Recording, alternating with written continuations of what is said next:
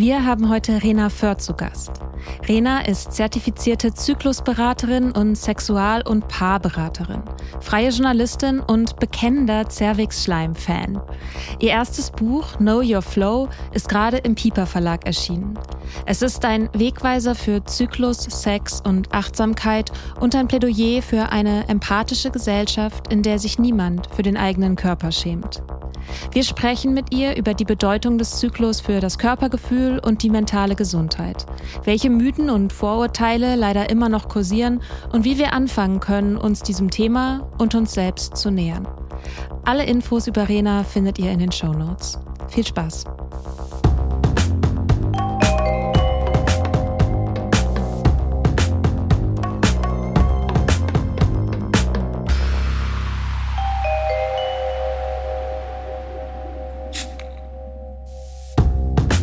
Hallo Rena. Hi.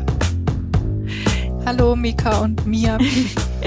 ähm, ich würde gerne einfach als allererstes von dir wissen, warum ist der weibliche Zyklus ein wichtiges Thema und wenn jetzt Männer zuhören, warum sollten die nicht vielleicht sofort ausmachen? Ich glaube, meine Gegenfrage wäre hier, warum sollten sie denn ausmachen? Also die Frage stellt sich. Nee, genau, aber die beiden Fragen hängen ja auch zusammen. Ne? Also zum einen betrifft der Zyklus ungefähr die Hälfte der Menschheit im reproduktiven Alter einige Jahrzehnte lang ganz direkt im eigenen Körper. Und den Rest der Menschheit be betrifft es ja auch irgendwie indirekt. Also weil jede Person vermutlich oder die meisten Personen irgendwie mit Menstruierenden oder mit Frauen im Austausch stehen als Partner, Freunde, Brüder, was auch immer, Kollegen. Und ja, ich finde ein Thema, was so viele Leute betrifft und berührt, kann ja gar nicht unwichtig sein. Wie bist du für dich selber damit das erste Mal in Berührung gekommen und hast du das so intensiviert? Ich war eigentlich schon als Kind immer echt neugierig, auch auf so körperliche Veränderungen und als wir dann irgendwie Sexualkunde hatten oder was, ich fand das tatsächlich immer gar nicht so peinlich, sondern spannend und habe dann aber schnell gemerkt, dass es die meisten andere Leute peinlich finden. Also meine Familie war da, glaube ich, ziemlich cool und offen insgesamt damit, aber gerade so in Schule, also zum Beispiel ich habe mich bei meiner ersten Periode total gefreut, dass das passiert. Ich, für mich war das ein Zeichen von Erwachsenwerden und Veränderung. Und dann habe ich es meiner besten Freundin erzählt und die hat dann gleich so äh, total verschämt drauf reagiert. Also wir waren beide so elf, zwölf, ne? Und im Nachhinein kann ich sie da total verstehen, kann aber eben auch so an mich zurückdenken, dass ich dann erst so gemerkt habe, okay, das Thema ist irgendwie ja, es gibt so viel Tabus und Scham drumherum. Dann hab, bin ich, glaube ich, mal alle Phasen durchlaufen. Irgendwann fand ich es dann auch nicht mehr so cool, weil ich dann mehr Beschwerden und Schmerzen hatte. Dann kam später die Frage dazu, wie man verhütet. Dann habe ich, wie die meisten heterosexuell aktiven Mädchen oder Frauen, irgendwann halt Pille und Co. ausprobiert, hatte da dann aber auch Nebenwirkungen davon und habe das dann irgendwann wieder abgesetzt und mich nach Alternativen umgesehen. Und da habe ich dann zum ersten Mal gehört, dass man eben auch den Zyklus beobachten kann, dass man dadurch Rückschlüsse ziehen kann auf die Fruchtbarkeit, aber auch ja auf den emotionalen Zustand, auf die Energie und so weiter. Und ja, so bin ich dann immer stärker eingestiegen und habe mir halt gedacht, okay, krass, dass wir eigentlich so wenig davon sprechen. Und so entstand das dann nach und nach. Ich würde gerne wissen, in welchen Zyklusphasen ihr beide gerade seid, beziehungsweise wir alle damit wir wissen, warum wir dieses ah. Gespräch, also wie in welcher äh, Form wir dieses Gespräch sozusagen führen. Das ist eine sehr coole Frage. Ich bin, wenn ich richtig im Kopf habe, an Zyklustag 13, also irgendwo in der Follikelphase mhm. noch vor dem Eisprung und ich glaube auch noch nicht so ganz nah dran, weil mein Cervixschleim ist noch nicht so im Fließen, wie er ganz kurz vom Eisprung ist. ähm, genau, aber ja, in einer doch eher aktiveren Phase, würde ich sagen. Und bei euch? Bei mir ist relativ easy, auch wenn ich nicht immer alles genau mitzähle, aber ich bin an Tag zwei. Mhm. Fresh, wie der mhm. Frühling. ja, und ich bin äh, erleichtert. Also, weil ich schon auch, also PMS merke ich immer und deswegen bin ich irgendwie ganz, ganz guter Dinge ja. wieder. Okay, dann bin ich, bin ich die Verliererin. Ich bin Tag 23 noch eine Woche, Uff, bis es losgeht. Nein, sowas darf man natürlich gar nicht sagen. Ja, naja, also ich merke jetzt schon, wie das PMS anfängt, so leicht. Also ich meine, ich merke jetzt mhm. auch, dass, dass die guten Seiten sozusagen von dieser Phase, also ich kann mich dann immer besser konzentrieren und besser so Langzeitaufgaben abarbeiten und sowas und bin irgendwie, weiß nicht, halt ruhiger und konzentrierter und so, aber auch sehr viel kritischer. und heuliger. Mhm.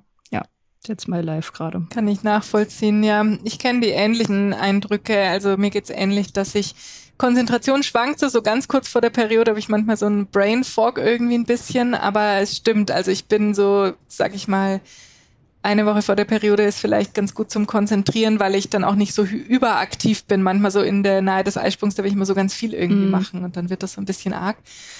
Insofern kann ich das nachvollziehen, auch das mit dem kritischen Anteil, der ja manchmal auch gut ist, um Sachen zu analysieren, aber wenn er Überhand nimmt, natürlich auch belastend sein kann, ja. Ja, das nervt halt, aber also man kann das super gut nutzen, weil man weiß, also sowas wie Fehleinschätzungen passieren halt viel seltener, ne? Wenn man irgendwas gut findet in dieser Phase, dann ist es halt auch gut. Und wenn man in dieser mhm. Eisprungphase irgendwas gut findet, dann heißt es erstmal nichts, wenn man irgendwie alles gut findet. mhm. so, also so ist es bei mir. Stimmt. Ich bin dann immer so ein bisschen, also wie high, so ein bisschen wie, ähm, wie auf MDMA.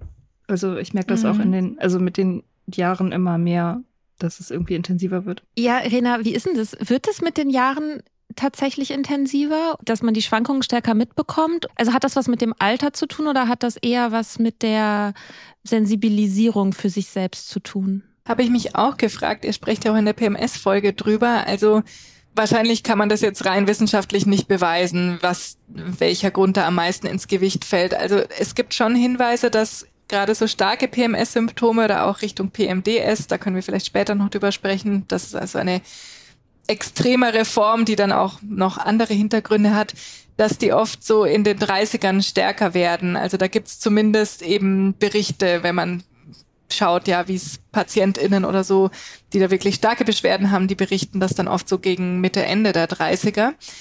Und was der Grund dafür ist, ist halt noch nicht abschließend geklärt. Es kann natürlich auch zusammenfallen mit so Dingen, dass man irgendwie dieser Rush-Hour des Lebens ist und eventuell jobmäßig oder mit Kindern, falls man welche hat, halt super viel los ist und dann auch wieder die Lebensumstände wenig zulassen, dass man auf die Zyklusphasen eingeht und dann halt diesem Rückzugsbedürfnis vor der Periode zum Beispiel keinen Raum geben kann. Mm, ich glaube schon, dass auch eine gewisse Sensibilisierung eintritt, wenn wir uns halt mit den Themen beschäftigen, dass man Dinge stärker wahrnimmt, während man das früher vielleicht auch gemerkt hat, aber nicht zugeordnet hat. Also gerade so diese positiven Sachen oder dieses, Hochgefühl nahe des Eisprungs. Ich glaube, ich hatte das vermutlich immer, aber das war halt dann irgendwie ein zufällig total geiler Tag oder so, ohne dass ich das so zugeordnet habe. Und die negativen Tage kurz vor der Periode habe ich persönlich, glaube ich, schon stärker zugeordnet, aber ich kenne auch immer noch Leute, die sich mies fühlen und dann, ach so, ach jetzt kam meine Periode, also die das immer wieder so vergessen. Und je mehr man über den Zyklus nachdenkt, desto mehr merkt man es vielleicht auch, kann natürlich auch mehr drauf eingehen. Und der letzte Aspekt, der mich gerade noch dazu Nachdenken gebracht hat, ist auch, naja, dass es ja einen Trend gibt zum Pille absetzen. Also dass einfach prozentual mehr Frauen die Pille absetzen und dann halt auch mehr Frauen einen natürlichen Zyklus haben, während während der Pille oder hormoneller Verhütung dieses Auf und Ab ja nicht stattfindet, weil der Eisprung unterdrückt wird. Genau. Ja, bei mir hat es auch ziemlich lange gedauert, bis ich das gemerkt habe. Und ich weiß noch, dass es so ein paar Situation in meinem Leben gab, wo ich PMS hatte und nicht klar denken konnte, eigentlich hätte klar denken müssen, also sowas wie meine mündliche Abschlussprüfung beim Bachelor oder so, wo ich mich so stark daran erinnere, ich, ich musste irgendwie denken, ich wusste, ich kann es eigentlich, aber ich konnte es in dem Moment nicht. Und wo ich erst im Nachhinein irgendwie das wirklich so zuordnen konnte, dass das das war. Wo ich mich auch frage, so krass, wieso redet man da nicht drüber? Also auch früher und vor allem, was auch so ein Ding ist, dieser, dieser Spruch von irgendwelchen Arschlochtypen, sowas wie, äh, was ist deine Periode oder so. Das hat mich, das hat mich wirklich als Jugendliche nachhaltig verwirrt. Weil ich dachte, mein Problem ist ja nicht während der Periode. Ich habe da, also. Sondern du sondern, bist mein Problem. Das, du bist mein Problem. Genau. Das hat mich, das hat mich verwirrt. ja. Also den Spruch habe ich auch echt nur gehört, wenn ich tatsächlich einen berechtigten Kritikpunkt hatte und lustigerweise nie meine Periode hatte mhm. oder auch nicht kurz davor stand. also das hat's einfach nie getroffen. Ähm, ja, klar. Ja, es ist irgendwie eine komische Mischung aus Tabuthemen, äh, Vorlage für blöde Sprüche. Ja, diese ja. Tabuisierung irgendwie, das ist komisch. Das ist auch mir eigentlich auch erst relativ spät klar geworden, dass es das überhaupt gibt. Also, das halt irgendwie so früher, als ich, ich habe ich hab eine Freundin, die, die hat diese ähm, diese klassische Horrorsituation tatsächlich erlebt, dass sie irgendwie eine weiße Hose anhatte in der Schule und dann ihre Tage gekriegt hat und dann an die Tafel musste. So vor allen Leuten. Also die hat es wirklich erlebt, so wie, das, das sieht man ja eigentlich nur so in so Teenie-Komödien und so. Und eigentlich denkt man sich so im Nachhinein irgendwie, ja, und? Also, was, what's the problem irgendwie? Aber das ist halt so die Urangst aus irgendeinem Grund, obwohl das halt ja irgendwie im Prinzip alle betrifft. Also, ne, die Frauen. So, warum das so starke Gefühle hervorruft, ist interessant. Und die Wurzel ist vermutlich möglicherweise wieder einmal, ich will es nicht schon wieder sagen, aber äh, ja, Patriarchat, sorry, ist halt wieder so, oder? Also keine Ahnung, du, du sagst ja, dass es in deiner Familie irgendwie anders gelaufen ist oder dass es nicht so tabuisiert war. Was denkst du, woran es liegt? Hm, also ich stimme schon zu, dass es am Patriarchat liegt und das ist ja auch, du kann, man kann ja bis in die Bibel und vielleicht noch weiter zurückverfolgen, was es schon für Texte gab über menstruierende Frauen oder Menstruationsblut als Gift und so weiter und so fort von irgendwelchen Männern, die sich da seltsame Erklärungen überlegt haben in der Antike. Ähm, also das ist, glaube ich, klar ersichtlich und in meiner Familie, ich glaube einfach, dass meine Eltern ziemlich aufgeschlossene Menschen sind insgesamt und ja, also meine Eltern sind getrennt. Ich bin bei meiner Mutter aufgewachsen, aber hatte mal guten Kontakt zu meinem Vater und ich habe die einfach beide so erlebt, dass ich ja über alles mit ihnen reden durfte und ich glaube, das war einfach ein glücklicher Zufall, dass die sich aus irgendwelchen Gründen vielleicht eher in Kreisen bewegt haben, wo man sich schon mal irgendwie mit sexueller Bildung auseinandergesetzt hat und also keine Ahnung, es gab auch Sachen, die vielleicht nicht perfekt gelaufen sind, aber gerade so mit Periode und körperlichen Veränderungen, das war nie irgendwie Tabuthema. Also sowohl hat mein Papa mir Produkte mitgebracht oder so, wenn ich was gebraucht habe, als auch war ich vorbereitet, als es losgegangen ist. Und trotzdem wäre es mir natürlich auch saupeinlich gewesen, wenn ich mit einer weißen Hose an der Tafel gestanden hätte. Also das überträgt sich ja, was man dann in der Gesellschaft er erlebt. Es wäre mir nicht peinlich gewesen, glaube ich, wenn mir das in meinem Elternhaus passiert wäre. Tatsächlich, wenn ich jetzt so nachdenke. Aber im öffentlichen Raum ja, man lernt, man erlernt die Scham dann halt auch, ne? Mm. Ja, es ist ja auch irgendwie so dieses, unsere ganze Generation wurde ja erzogen mit diesem blauen Reinigungsmittel aus der Werbung, ne? Es wird ja immer so blaues Kunstblut benutzt. so, wo, wo, du halt auch gleich schon lernst, irgendwie so, also es müsste ja eigentlich rot sein, aber das darf halt nicht rot sein? Das ist wirklich total crazy und seltsam. So was, was da uns beigebracht wird und wie wenig man das halt auch in dem jungen Alter reflektieren kann. Ja, also das irgendwie hat mir nie eingeleuchtet mit diesem blauen Flüssigkeit. irgendwie super seltsam. Ähm, und ja, also ich bin auch in einem relativ offenen Haushalt aufgewachsen, aber ich habe nicht so viel Bildung mitbekommen, wie ich jetzt eigentlich meiner nicht existenten Tochter geben würde. Also ich, ich würde auf jeden Fall meinen Kindern mehr Bildung geben als die, die ich bekommen habe. Und also mich würde interessieren zum Thema Verhütung, wie deine Eltern damit umgegangen sind, als du die Pille wieder abgesetzt hast. Oder warst du da schon so alt, dass sie das nicht mehr mitgekriegt haben? Wie, wie war das? Also so wie ich mich einschätze, habe ich es ihnen vielleicht auch erzählt, weil ich ihnen, wie gesagt, oft was erzählt habe. Aber genau, ich, also ich war da 19 und war gerade ausgezogen und äh, war gerade in Brasilien gelandet, weil ich nach dem Abi ein freiwilliges Jahr gemacht habe in São Paulo. Und meine Denke war dann einfach, ja, ich, ich habe jetzt eh keinen Sex erstmal, weil mein Partner, Ex-Partner in Deutschland bleibt. Und äh, ja, ich schreibe dann auch mal in einem Buch, das mit dem Sex hat sich dann wieder geändert, aber das mit der, mit dem Pille absetzen nicht. Ähm, genau, weil die Beziehung dann doch nicht gehalten hat und so weiter. Aber ja, ich ich, glaube, ich habe das gar nicht mit meinen Eltern groß besprochen, weil ich war ja erwachsen und ich glaube, auch wenn ich noch zu Hause gewohnt hätte, hätten die gar nicht so viel dazu gesagt. Ich habe in den Vorjahren auch verschiedene Pillen ausprobiert und ich weiß noch, dass meine Mutter gar nicht so begeistert war, als ich die angefangen habe. Also sie hat mir jetzt auch keine Steine in den Weg gelegt oder so, also die ist eher so aus der Öko-Ecke und war dann eher fast so, mm, ja, und irgendwie mit 15 und Hormone und so. Und fand das dann gar nicht so wahnsinnig toll. Mir war es in dem Alter einfach natürlich wichtig, sicher zu verhüten und ich kannte da noch nicht viele Optionen, außer Kondom und Pille. Und ja, und das konnte ich dann auch machen, also wurden mir keine Probleme in den Weg gelegt. Und dann habe ich halt verschiedene ausprobiert wegen den Nebenwirkungen und dann kam irgendwie das Absetzen und in meiner Erinnerung haben wir uns da gar nicht dann groß drüber ausgetauscht über dieses Absetzen, genau. Ja, okay, mit 19 ist man ja auch irgendwie dann raus aus dem Einflussbereich von seinen Eltern. Aber deine, deine Mutter hätte das besser gefunden, wenn du einfach nur Kondome benutzt hättest? Ich glaube tatsächlich schon. Also sie hat das jetzt nicht so explizit gesagt und ich glaube vielleicht schon. Hm. Ja. Und, und mein Papa, der hätte sich da noch weniger geäußert, der hätte mich nicht in irgendeine Richtung geschickt. Also der hätte weder gesagt, ich soll hormonell verhüten, noch hätte er gesagt, dass ich es lassen soll. Der hat sich da immer recht zurückgehalten mit Urteilen oder Bewertungen. Ja, okay. Wie ist das denn, wenn ich jetzt anfangen würde, mich so langsam mit meinem Zyklus auseinandersetzen zu wollen? So, das ist ja durchaus der Fall so für viele menstruierende Menschen, dass sie einfach noch nicht so wirklich damit in, so wirklich in Berührung gekommen sind, aber sich so denken, ja, eigentlich wäre es mal so ein wichtiges Thema. Was wären denn so Sachen, mit denen man gut anfangen könnte? Ich glaube, es kommt immer so ein bisschen auf die Person an, ob man eher so einen wissenschaftlich nerdigen Zugang hat oder eher so einen intuitiven. Also, weil ich fange mal bei letzterem an. Was wirklich meiner Meinung nach, wo die meisten Leute sich damit identifizieren können oder ein bisschen anknüpfen können, ist, wenn ich sage, dass man die Zyklusphasen mit den Jahreszeiten vergleichen kann. Das ist jetzt natürlich eben kein wissenschaftlicher Fakt, sondern eher so ein poetischer Vergleich. Aber dass man schon so sagen kann, Menstruation wäre stimmungsmäßig so eine Art innerer Winter, Rückzug, Ruhe, Einkuscheln. Und wenn die Menstruation dann abklingt und die Hormone wieder steigen, würde man in den inneren Frühling kommen. Die Eisprungphase wäre der innere Sommer, so sehr aktiv rausgehen, Party. Und dann einige Tage nach dem Eisprung, prämenstruelle Phase, wäre dann innerer Herbst. Und interessanterweise können sich Menstruierende, Nicht-Menstruierende gleichermaßen irgendwie ganz gut damit identifizieren oder halt irgendwas damit anfangen.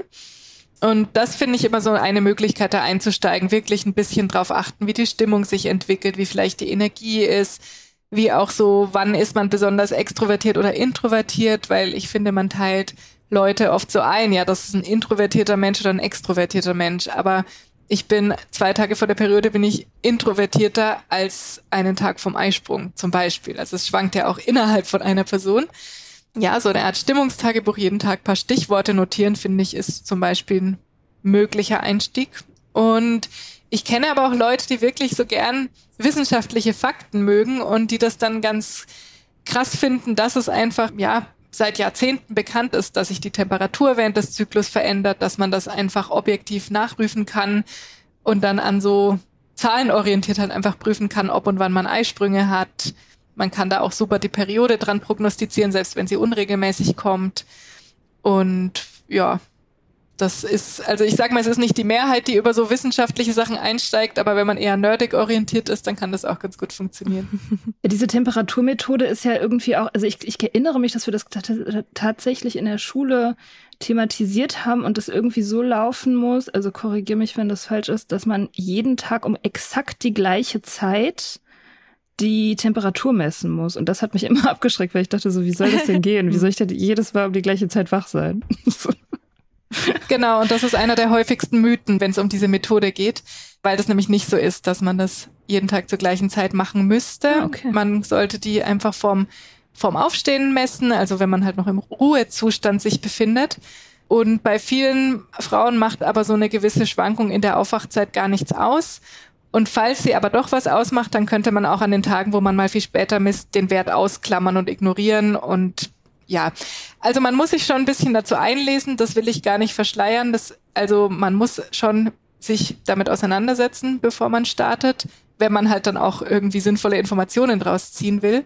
Und wenn man auch noch damit verhüten will, dann müsste man noch ein weiteres Körperzeichen hinzuziehen und das wirklich sehr systematisch machen.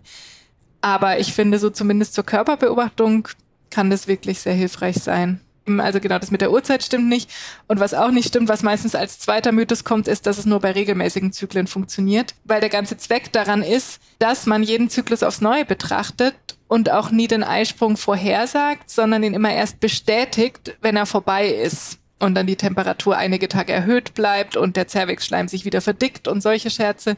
Und das macht man jeden Zyklus neu. Und ich hatte schon Zyklen, wo meine Temperatur erst an Zyklustag 26 gestiegen ist und der Zyklus dann 36 Tage gedauert hat. Und dann dachte ich aber halt nicht ab Tag 29, oh nein, ich bin schwanger, sondern ja gut, mein Eisprung war halt viel später. Ja, ich weiß nicht, ob das jetzt immer noch verwirrend klingt, aber also der Punkt ist, der Eisprung entscheidet sich jeden Zyklus neu, wann der stattfindet.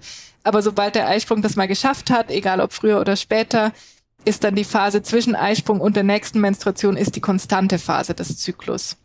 Also zum Beispiel, wenn ich einen Zyklus von 40 Tagen habe, ist mein Eisprung nicht in der Mitte an Tag 20, sondern irgendwie eher so zwischen Tag 26 und 30, weil, die, weil der Eisprung, wenn der stattgefunden hat, muss die Periode auch kommen. Also das kann sich dann einfach nicht mehr in die Länge ziehen mit der Blutung. Außer man wäre halt tatsächlich schwanger, dann, ja, dann ist man schwanger. Genau. Mhm. Okay, aber also ich habe das jetzt so verstanden, dass der Eisprung in jedem Zyklus an einem unterschiedlichen Zeitpunkt stattfinden kann, aber dann ist es doch so, dass sich das gar nicht als Verhütungsmethode eignet, oder? Doch, weil du ihn ja bestätigst und wenn er dann vorbei ist, dann kannst du nicht noch einen Eisprung haben. Und wenn du dann weißt, dass er vorbei ist, dann bist du in der unfruchtbaren Phase. Ach so, ah, okay. Aber, also, aber du aber hast du, recht, aber in der Phase vorher. vor dem Eisprung, ja, da gibt's dann noch Sonderregeln und vom kürzesten Zyklus zurückrechnen und den Cervixschleim. Der Cervixschleim habe ich schon öfter gesagt, das Wort umgangssprachlich der Ausfluss. Der würde eben die beginnende Fruchtbarkeit ankündigen. Aber ja, also am sichersten ist es, wenn der Kram einfach gegessen ist und der Eisprung vorbei okay. ist. Es gibt ja auch zwei Eisprünge, wenn man zweieiige Zwillinge hat. Das würde aber innerhalb von ein paar Stunden passieren und nicht random einfach nochmal ein paar Tage später. Diese Phase ist, wenn man es richtig macht, also wenn man es richtig beobachtet, halt einfach unfruchtbar, weil der Eisprung durch ist. Was natürlich aber der Punkt ist, wenn man super unregelmäßig Zyklen hat, dass diese Phase vor dem Eisprung sehr lang sein kann und das dann so ein bisschen nervig sein kann. Das, das schon. Also ich kann es damit zusammenfassen, dass so die Lernphase und Einlesephase ein bisschen Zeit beansprucht und wenn man aber Bock drauf hat und sich das dann beibringt, dann ist es eine wissenschaftlich fundierte Methode, mit der man auch so sicher verhüten kann wie mit der Pille, wenn man es halt absolut korrekt macht. Und dann nimmt es auch nicht mehr so viel Zeit in Anspruch, weil ich meine, wir putzen auch jeden Tag mehrmals täglich Zähne, das macht man ja auch. Und macht jetzt, lässt jetzt nicht aus Zeitspargründen weg.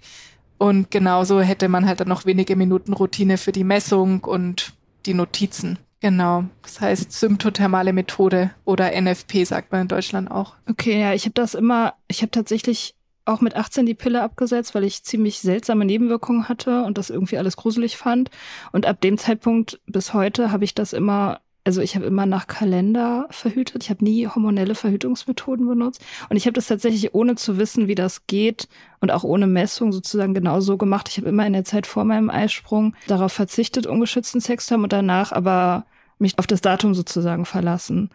Und ich habe dafür super viel Shit gekriegt also Freundinnen, denen ich das erzählt habe und Leute, die, die waren immer völlig schockiert und meinen, das kannst du nicht machen, das ist völlig verantwortungslos, das ist doch völlig unberechenbar. Ich habe mich da richtig viel drüber gestritten, so über dieses Ding. Und ich denke so, Warum? Also warum ist es so? Warum, warum reagieren die Leute so emotional darauf? Ja, also ich würde dazu sagen, ja, es ist ja dein, dein Körper und deine Entscheidung. Das gilt auch dafür. Insofern weiß ich nicht, warum sie so emotional reagieren, weil es ist ja letztlich, also falls du schwanger werden würdest, wäre es ja auch deine Sache. Es ist aber also rein von der Verhütungssicherheit, wenn du es wirklich nur nach Kalender machst, ist halt eine Sicherheit von so 75 Prozent ungefähr, weil ähm, es eben einfach dann passieren kann, dass halt mal dein Eisprung, auch wenn du regelmäßige Zyklen hast, sich doch mal um eine Woche oder noch mehr verschiebt und du halt dann an deinem Kalender denkst, so jetzt ist von mir aus Zyklustag 26, der ist auf jeden Fall schon vorbei.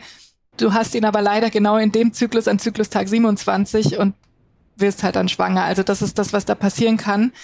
Und bei mehr als der Hälfte der Frauen schwankt die Zykluslänge, damit der Eisprungzeitpunkt auch so um sieben bis neun Tage innerhalb von einem Jahr. Ähm, insofern, also wenn ich das so machen würde, dann hätte es mich ziemlich sicher schon mal erwischt mit einer Schwangerschaft vermutlich, weil meine Eisprünge schon so zwischen Tag 16 und Tag 26 des Zyklus stattgefunden haben. Aber wenn du sagst, mir ist das sicher genug und ich weiß, dass das 75 Prozent Sicherheit hat und die anderen 25 Prozent, die riskiere ich halt, dann ist es ja trotzdem deine Entscheidung. Also ich finde, man muss halt immer wissen, was man macht und dann auf Basis der Infos zu entscheiden. Und wenn du jetzt halt an deiner Temperatur sehen würdest, ah, mein Eisprung war ja noch gar nicht, dann würdest du da halt zum Beispiel länger mit, keine Ahnung, Kondom oder was auch immer verhüten und könntest die Sicherheit bis auf 99,6 Prozent, glaube ich, ist die Zahl, steigern. Okay, vielleicht sollte ich das wirklich mal machen. Ja, wenn du Lust hast, dich einzulesen, dann, ja. dann kann ich dir mein Buch oder andere Bücher empfehlen und genau. Ja, ich habe mich tatsächlich immer auf die, also ich habe immer extrem regelmäßige Zyklen gehabt, also richtig, richtig krass. Und darauf habe ich mich halt immer verlassen, aber ja, keine Ahnung. Also ich finde diese Empörung interessant, weil mhm. Rena, was du auch gerade gesagt hast, ist zum einen, also natürlich Mia, so ist es deine Entscheidung und das aber in der Empörung immer ein bisschen mitschwingt, das ist eigentlich nicht ganz deine Entscheidung ja. und dass die Option, dass du vielleicht eine Schwangerschaft abbrechen möchtest, das schon auch wieder moralisch gewertet wird. Also dass das etwas ist, was man um Himmels Willen, um Gottes Willen auf jeden Fall vermeiden muss. Und wenn man das nicht mit allen Mitteln versucht zu verhindern, dann ist das ein moralisches Problem. So. Und ist ja auch schon wieder dieser, diese Frage so, ne, wie, wie sehr dürfen wir über unseren eigenen Körper bestimmen? Keiner macht einen Schwangerschaftsabbruch einfach nur so for fun. Aber es kann halt passieren, so. Und dass einem aber an jeder Stelle gesagt wird, so, das ist wirklich der absolute Super-GAU. Und du musst mit dem, wie du verhütest, das um jeden Preis verhindern. Und das ist alleine schon irgendwie ein komischer Ansatz. Aber der steckt in uns irgendwie drin. Ja, und auch da, wo sind jetzt dann wieder die Männer, ja? Also, weil, ähm, wenn du mit einem, wenn du heterosexuellen Sex dann hast nach deinem Kalender, dann könnte sich ja der männliche Sexualpartner genauso entscheiden, zu sagen, also ich glaube, ich würde als Mann sagen, hm, nee, das ist mir zu unsicher und ich nutze halt ein Kondom und fertig. Und dann würdest du ja vermutlich sagen, ja, okay. Und das finde ich halt dann seltsam. Ich meine, es sind ja zwei Personen beteiligt und beide Personen treffen halt eine Entscheidung, ob sie an diesem Sex unter diesen oder jenen Verhütungsbedingungen teilnehmen möchten oder nicht. Mhm. Ja, voll.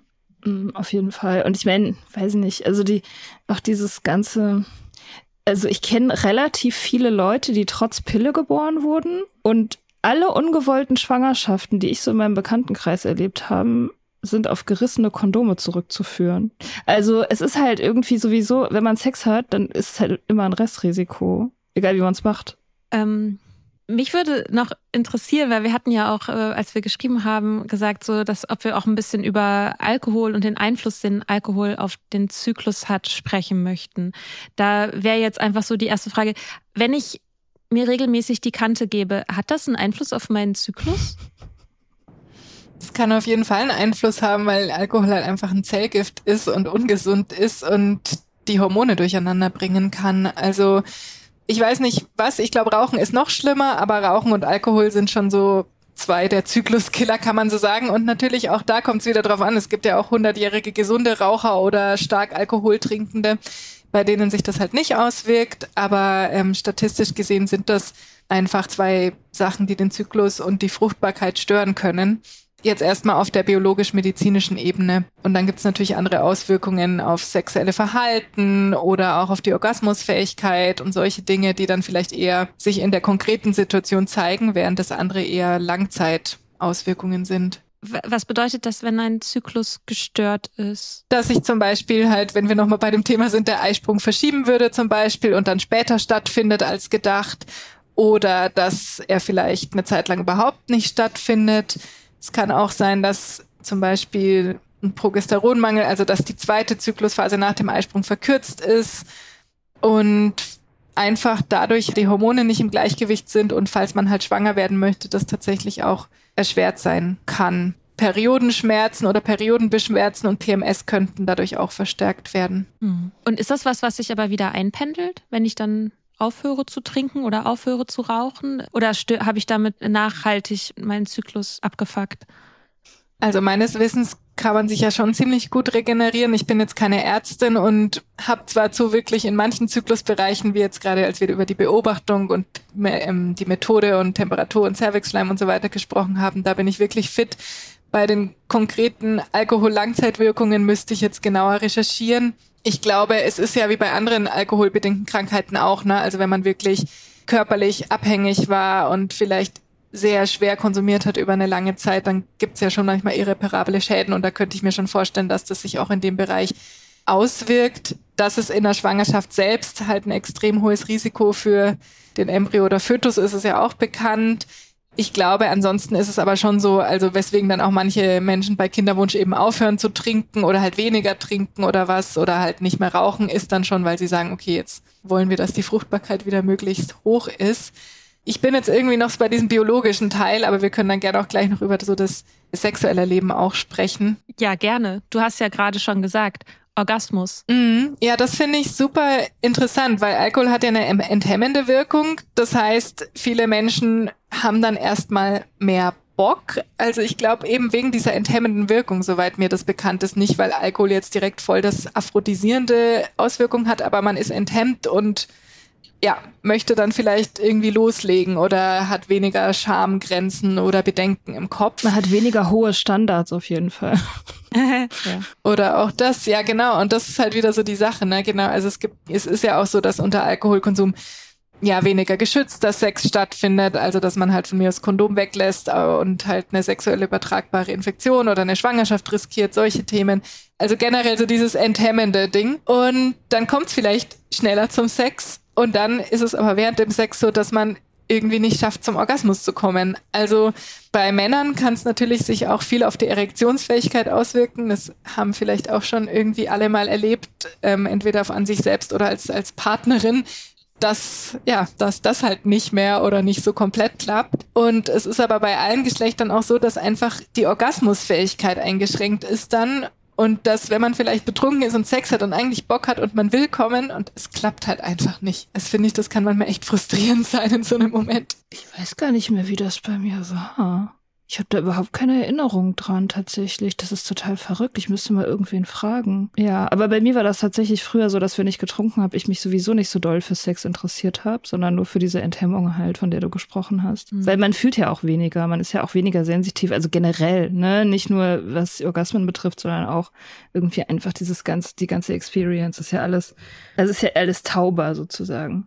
Also ich habe früher auch bei Alkohol immer gehört, ja, das kann sein, dass die Erektion dann nicht mehr klappt, aber dass es halt bei Frauen auch das, das sexuelle Erleben verändert. Und ich finde, man spricht da gar nicht so oft drüber. Ja, weil halt Frauen, also Orgasmen sind halt egal. Das geht halt immer nur, dass die Männer kommen. Es geht, es ist ja, es gibt ja auch diese bekannte ähm, Orgasmuslücke, ne? Also irgendwie, dass Männer, mhm. ich weiß die Zahl jetzt nicht ganz genau, irgendwie 95 Prozent der Männer haben Orgasmen und 65 Prozent der Frauen. Äh, beim, bei Hetero-Begegnungen. Genau, ja, ja, ja, bei Heterosex natürlich. bei lesbischem Sex haben die Frauen mehr Orgasmen tatsächlich. Ich glaube irgendwie 85. Und das, ähm, ja, das ist ja auch in unserer ganzen Kultur so verankert, dass die, dass es halt immer darum geht, dass die Männer Spaß haben und die Frauen sagen dann so Sachen wie, naja, das ist ja alles gar nicht so wichtig. Es geht ja um. Es ist ja auch ohne Orgasmus schön. Ja, ja genau. Und kann es ja auch manchmal sein, aber wenn man es immer so betont, ja einmal mit, ist es auch schön. Ja. So wie kein, kein Orgasmus ist auch keine Lösung. Ja.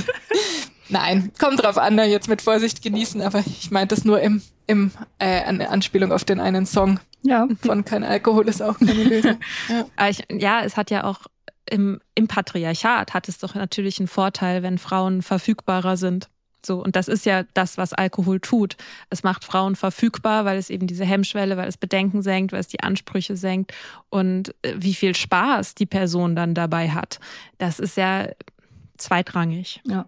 Absolut. Und dann sind wir noch bei so Themenbereichen wie Consent oder Einverständnis geben, denke ich, dass halt eine, ja, eine stark alkoholisierte Person eigentlich ja gar nicht mehr einwilligen kann zu sexuellen Handlungen. Und ja, da sind wir schon beim nächsten Problem. Und jetzt sind wir mehr beim Thema Sex statt Zyklus, aber für mich hängt das ja auch alles sehr zusammen und ich schreibe auch zu beiden Themen und mein Buch geht auch um beide Themen, von daher passt es vielleicht ganz gut. Mhm ich habe das wirklich noch mitbekommen, so Sprüche so im Studierendenwohnheim oder so, so vor, ist jetzt auch über zehn Jahre her, aber trotzdem, wo noch so Sachen gingen wie, ja, dann gib ihnen noch ein paar Drinks und dann läuft's mit den Ladies oder, oder so, so ekelhaftes Zeug, was mir damals schon total falsch vorkam, aber jetzt im Nachhinein sehe ich erst, wie krass das ist und das ist eigentlich, ja, dass sich so Dudes irgendwie Sprüche gegeben haben, die halt ein Aufruf zu sexuellen Übergriffen im Prinzip sind. Mhm. Ja. Ich habe auch jedes Mal, wenn es so Flyer gibt, das gibt es ja auch heute noch, wo Partys beworben werden,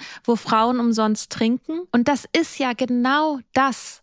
So, das geht genau darum. Es geht darum, Frauen reinzuholen und die dann verfügbar zu machen. Alleine, dass eigentlich alle wissen, dass das dahinter steht, weil man damit wiederum Männer anlockt, dass auf einer Party viele äh, in Anführungsstrichen verfügbare verfügbar gemachte Frauen sind. Wahnsinn, dass das geht. Ja. War mir auch nicht so bewusst, dass es so Partykonzepte noch gibt. Hm. Nicht nur bei Rammstein.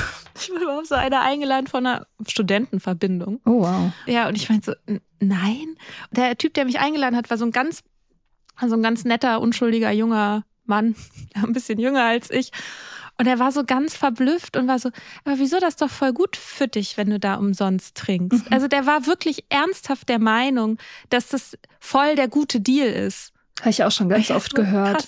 Hab ich ich habe auch oft schon auf diese, diese Feminismusdebatte und so gehört, wieso ihr werdet doch von Männern eingeladen. Ist das nicht toll? Entschädigt das nicht für all den anderen Shit so. Die zahlen euch Getränke. Das ist doch super. So, ich denke, hä, nein. das ist nicht super. Mhm. Ja. Ja, aber das, also dieses ganze Zyklus und Sex, also ich glaube, dieses Shaming betrifft ja all diese Bereiche. Frauen sollen sich ja für alles schämen, also für, für, ihre, für ihren Zyklus sollen sie sich schämen, für ihren Sex sollen sie sich schämen, also für ihre Begierden ja auch. Also das, und das ist ja genau das Gegenteil von dem, was Männern beigebracht wird. Männern wird ja beigebracht, sie sollen damit rumprallen. Und es ist gut, irgendwie ein Aufreißer zu sein und irgendwie viele Mädels klar zu machen und so. Und das, da gibt's halt irgendwie schon in der Jugend so völlig unterschiedliche Botschaften einfach für Jungen und Mädchen, obwohl ja Teenager generell, jetzt egal in welchem, welches Geschlecht sie haben, sich sehr für Sex interessieren. Also uns wurde in der Schule zum Beispiel irgendwie alles Mögliche beigebracht über männliche Masturbation, aber nicht über weibliche. Das war einfach kein Thema. Das wurde einfach nicht diskutiert so, sondern nur, dass Jungs was machen. So, weil bei Jungs ist es normal, aber bei Mädchen halt nicht. Ja, erinnere ich mich auch ein bisschen in die Richtung. Also vor allem, dass dann oft so als körperliche Entwicklung gegenübergestellt wird, so ja, Jungen masturbieren und Mädchen menstruieren. Und dann denkst genau. du ja auch so, ja, ja, super, ja. ja. Hast du irgendwie die Arschkarte gezogen? So. und ja, Stimmt. also und das passt ja nicht mal biologisch zusammen. Also klar sind es zwei Ereignisse, die man halt körperlich merkt, weil irgendwie eine Flüssigkeit aus dem Körper kommt. Aber äh, ja, der, der Samenerguss wäre eher das Äquivalent, also rein biologisch fortpflanzungsmäßig gibt es einen Samenerguss und einen Eisprung, wenn man, wenn es um eine Befruchtung geht. Und vom, dann gibt's eben noch diesen fruchtbaren Zervixschleim, der auch noch erstmal dazu hilft, dass ein Spermium auch eine Eizelle findet. Also das ist ein ganz anderer Vergleich eigentlich. Und die Periode ist ja der Moment, wo man meistens äh, eben gerade nicht fruchtbar ist. Also hä, es passt auch irgendwie auf biologischer Ebene, also nicht als Vergleich zusammen und auf sexueller Ebene natürlich erst recht nicht. Da würde man dann, sollte man halt dann über, ja, über Orgasmen sprechen, weiblichen, männlichen Orgasmus, ähm, vielleicht auch sowas wie weibliche Ejakulation oder Squirting, was ja auch ein gewisser Prozentsatz von Frauen erlebt. Also ja, irgendwie, es fängt schon irgendwie in schiefen Vergleichen an und geht dann damit weiter, dass, ja, dass man irgendwie ja irgendwie 10.000 Begriffe, witzige Begriffe wie von der Palme wedeln oder so für, für Männer kennt und bei Frauen halt nicht so viel. Stimmt. Hm. Da gibt's gar nichts. Gibt's wirklich nichts? Ja, irgendwas gibt's sicher. Ich habe auch schon mal so eine Liste oder so gelesen, aber das benutzt halt irgendwie niemand. Also ich will auch gar nicht bestreiten, dass Pubertät, glaube ich, für alle Geschlechter ziemlich herausfordernd ist, so, aber die Botschaften sind schon unterschiedlich auf jeden Fall. Also ich ich habe auch in meinem Buch ein Kapitel zu Sexualkunde oder so sexuelle Bildung in der Schule, wo ich das nochmal so auch reflektiert habe, wie das damals für mich war und was es inzwischen vielleicht für Ansätze gibt. Und da habe ich dann aktuelle Broschüren rausgesucht von der BZGA, die ich eigentlich ganz in vielen Hinsichten ganz gut finde. Also die BZGA als Bundeszentrale für gesundheitliche Aufklärung haben auch ganz gute Kampagnen. Aber selbst in diesen Broschüren von 2021, glaube ich, war dann so die Beschreibung für Mädchen war so, du kannst jetzt schwanger werden. Du musst unbedingt klären, dass die Verhütung sichergestellt ist. Du hast eine große Verantwortung. Und bei Jungen stand so, der erste Samenerguss. Millionen von Samenzellen zeigen, dass du jetzt ein Kind zeugen kannst. also wirklich so, ne, wo ich dachte, ja, äh, hä? Und ich glaube, das, das haben die Editors wahrscheinlich gar nicht, gar nicht gecheckt. So, also dass da schon von Fruchtbarkeit so ein ganz anderes Bild vermittelt wird. Ne? Mhm. Ja, krass. Ähm, mich würde so zum Abschluss noch interessieren, was du sagen würdest, was so vielleicht Vorteile sind, einfach für eine einzelne Person, die jetzt anfängt, sich damit mehr auseinanderzusetzen, vielleicht auch, was du in deiner Arbeit so für Veränderungsprozesse gesehen hast bei Leuten, die gesagt haben, so, hey, ich setze mich mit meinem Zyklus auseinander oder ich verhüte anders oder so. Also was da so für, ähm, was das für das Leben tatsächlich dann auch bedeuten kann. Mhm. Ich fange mal bei mir selbst an und kann dann noch Beispiele von KlientInnen oder so bringen. Also für mich hat es einfach so das komplette Körpergefühl verändert zum einen, weil ich komme noch mal ganz kurz darauf zurück. Also man beobachtet meistens, wenn man das wirklich systematisch macht, eben die Aufwachtemperatur und den Zervixschleim. Und der Zervixschleim ist eben dieses Sekret, was im Gebärmutterhals gebildet wird und dann die Vagina runterfließt und in manchen Zyklusphasen eben weißer und dicker ist und in manchen ganz dünnflüssig und klar oder nass. Und das verändert sich jeden Zyklus gleich. Und als ich das angefangen habe zu beobachten, habe ich das halt auch sehr gut nachvollziehen können, während ich vorher dachte, ja, er sieht schon irgendwie mal so aus und mal anders, aber das ist irgendwie alles weird und ein bisschen komisch. Und obwohl ich eigentlich positiv eingestellt war mit dem ganzen Körper- und Sexthema, hatte ich ja trotzdem Pubertät, wo mir dann doch alles irgendwie eine Zeit lang peinlich war. Und auch so irgendwie so Sprüche über ja Muschis, äh, Fischgeruch, keine Ahnung, so Vergleiche gab es dann auch auf dem Schulhof. Und dass ich dann gemerkt habe, okay, es ist nicht nur irgendeine nervige Körperflüssigkeit, sondern das ist ein Teil von meiner Gesundheit. Es ist sogar wichtig, dass ich das habe und ich kann dadurch meinen Zyklus in Echtzeit mitverfolgen. Das fand ich irgendwie ultra abgefahren. Und ja, also dieses Körpergefühl hat sich einfach so extrem und nachhaltig verändert, obwohl ich bei meinem ersten Anlauf dieses systematische Verhüten nicht auf Dauer gemacht habe ähm, und dann halt eine Zeit lang nochmal hauptsächlich Kondome benutzt habe, gerade halt auch in nicht festen Beziehungen und so weiter. Und es gibt eine mehr Entscheidungsfreiheit, weil je besser man den Zyklus kennt, desto mehr kann man eben auch entscheiden, okay, möchte ich hormonfrei verhüten, dann nochmal genau sagen, okay, wie, wie sicher fühle ich mich damit oder auch nicht. Oder ist es mir vielleicht auch zu nervig? Vielleicht bin ich nicht der Typ, der das gern beobachtet, dann mache ich es halt wieder anders, aber man hat zumindest so die Auswahlmöglichkeiten, finde ich. Man kann zum Beispiel auch beinahe, wir hatten ganz kurz das Thema gerissenes Kondom ich finde, Kondome sind total unterschätzt und echt wichtig, halt auch einfach als Schutz vor Krankheiten. Aber wenn mir jetzt ein Kondom reißen würde, dann könnte ich anhand meiner Zyklusbeobachtung sehen, okay, bin ich in einer potenziell fruchtbaren Phase und möchte nicht schwanger werden, nehme ich vielleicht die Pille da danach oder Spirale danach gibt's auch. Oder bin ich halt sowieso schon in meiner unfruchtbaren Phase nach dem Eisprung, dann lasse ich mich vielleicht auf STIs, auf übertragbare Infektionen testen, wenn ich den Status des Partners nicht kenne. Aber ich muss mir jetzt keine Pille danach einwerfen, weil ich kann einfach gerade nicht schwanger werden. Also das sind halt einfach so Entscheidungsfreiheiten, die mir das Thema ermöglicht. Und wenn man da jetzt nicht so tief und systematisch einsteigt, dann hilft aber trotzdem einfach so ein gewisses Bewusstsein für die Stimmung und die Energie, finde ich, ist einfach schön, um achtsamer mit sich selbst zu sein, um ein bisschen mehr Verständnis für sich selbst zu haben, vielleicht auch Verständnis fürs Umfeld zu entwickeln und so einen Schritt zu einer empathischeren Gesellschaft hinzumachen. Mhm. Machst du das, dass du deine Zyklusphasen, also dass du deine Arbeit und so dein, oder deinen Alltag danach ausrichtest? Kannst du das? Geht das bei dir? Ja, es, es kommt drauf an. Also aktuell bin ich selbstständig. Ich schaue mich gerade nach, wieder nach Jobs um, also nach, nach Stellen tatsächlich. Und ich versuche schon ein Stück weit das einzubauen. Also wenn es irgendwie möglich ist, dann versuche ich so den ersten Tag meiner Periode halt weniger zu arbeiten und vielleicht nochmal Mittagsschlaf zu machen, obwohl ich sonst eigentlich hm, fast nie tagsüber schlafe. Also so Sachen oder wirklich ein bisschen Fürsorge geben, das ist mir wichtig. Und bei den restlichen Sachen gehe ich, glaube ich, schon so ein bisschen intuitiv auch mit. Also zum Beispiel, bei mir ist es so, dass ich in der prämenstruellen Phase oft nicht so viel Output machen will im Sinne von selber schreiben, selber produzieren, so rausgehen, sondern dass ich da eher sehr gerne in Ruhe recherchiere, lese, mich weiterbilde, weil ich mehr so diesen Input und diese Gehirnnahrung irgendwie brauche. Das mache ich tatsächlich ein bisschen bewusst. Ja, ansonsten gehe ich da natürlich auch ein Stück weit mit. Also ich merke auch, dass sich mein Hungergefühl ändert, dass ähm, meine Energie für Sport sich ändert und ich versuche damit mitzugehen, aber halt auch nicht so dogmatisch, weil manchmal geht es dann auch in so eine Richtung, dann liest man ja in den Tagen vor der Periode entspannende Sportarten. Ja, aber wenn man halt eine bestimmte Sportart gerne macht, dann ändert man ja nicht unbedingt jede Woche die Sportart, sondern man macht vielleicht den gleichen Sport in bisschen unterschiedlichen Intensitäten.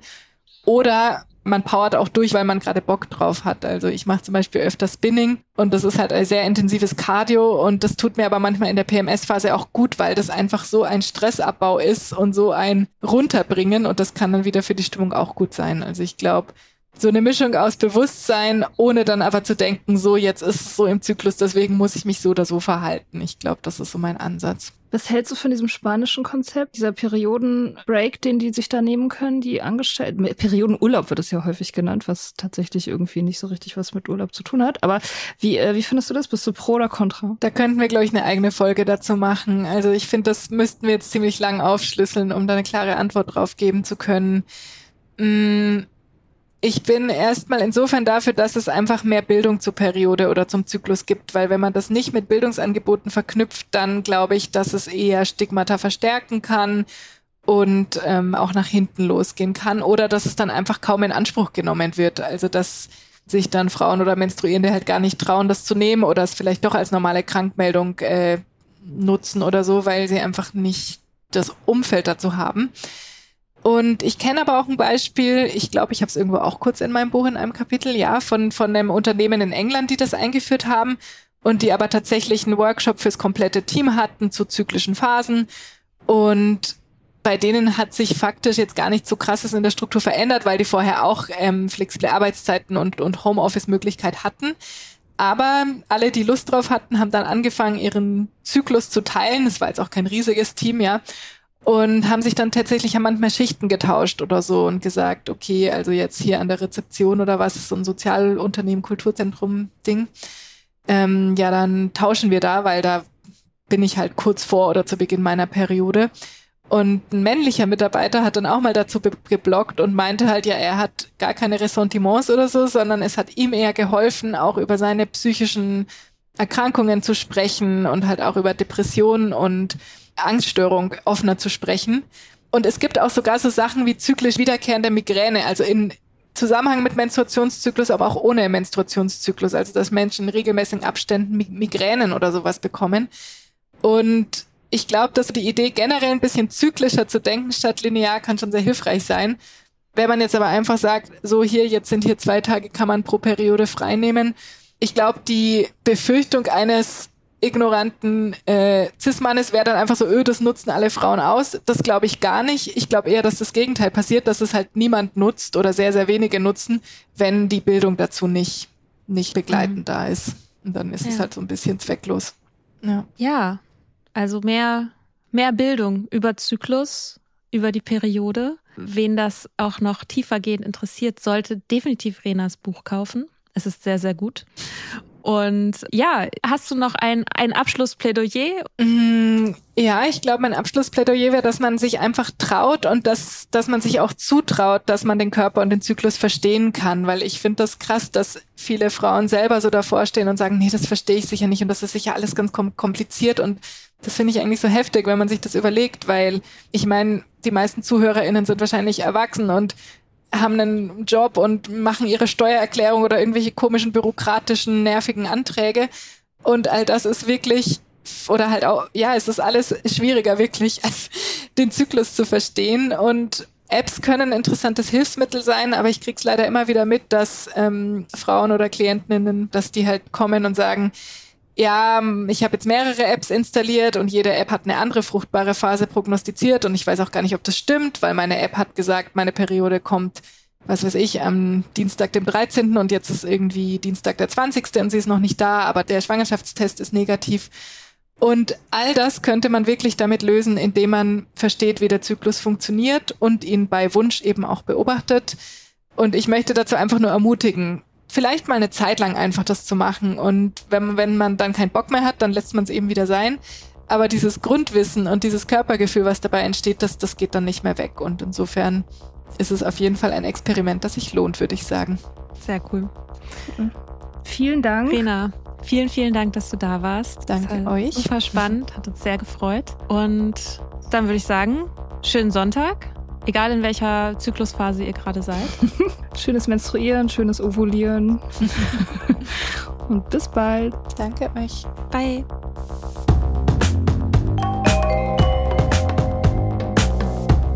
Wir hoffen, dir hat diese Folge gefallen. Wenn du mit Soda Club up to date bleiben willst, dann kannst du das auf sodaclub.com. Dort findest du nicht nur alle Podcast-Folgen, sondern auch das Soda Mag, Magazin für Unabhängigkeit. Wenn du Steady-Mitglied wirst, kannst du unsere Arbeit unterstützen und bekommst noch dazu unseren Newsletter voller geiler Bonusinhalte. Schreib uns für Feedback, Fragen und Themenvorschläge. Wir lesen alles. Und wenn du ein Sternchen bei Apple Podcasts und Herzchen bei Instagram gibst, dann lieben wir dich für immer. Bis bald auf sodaclub.com.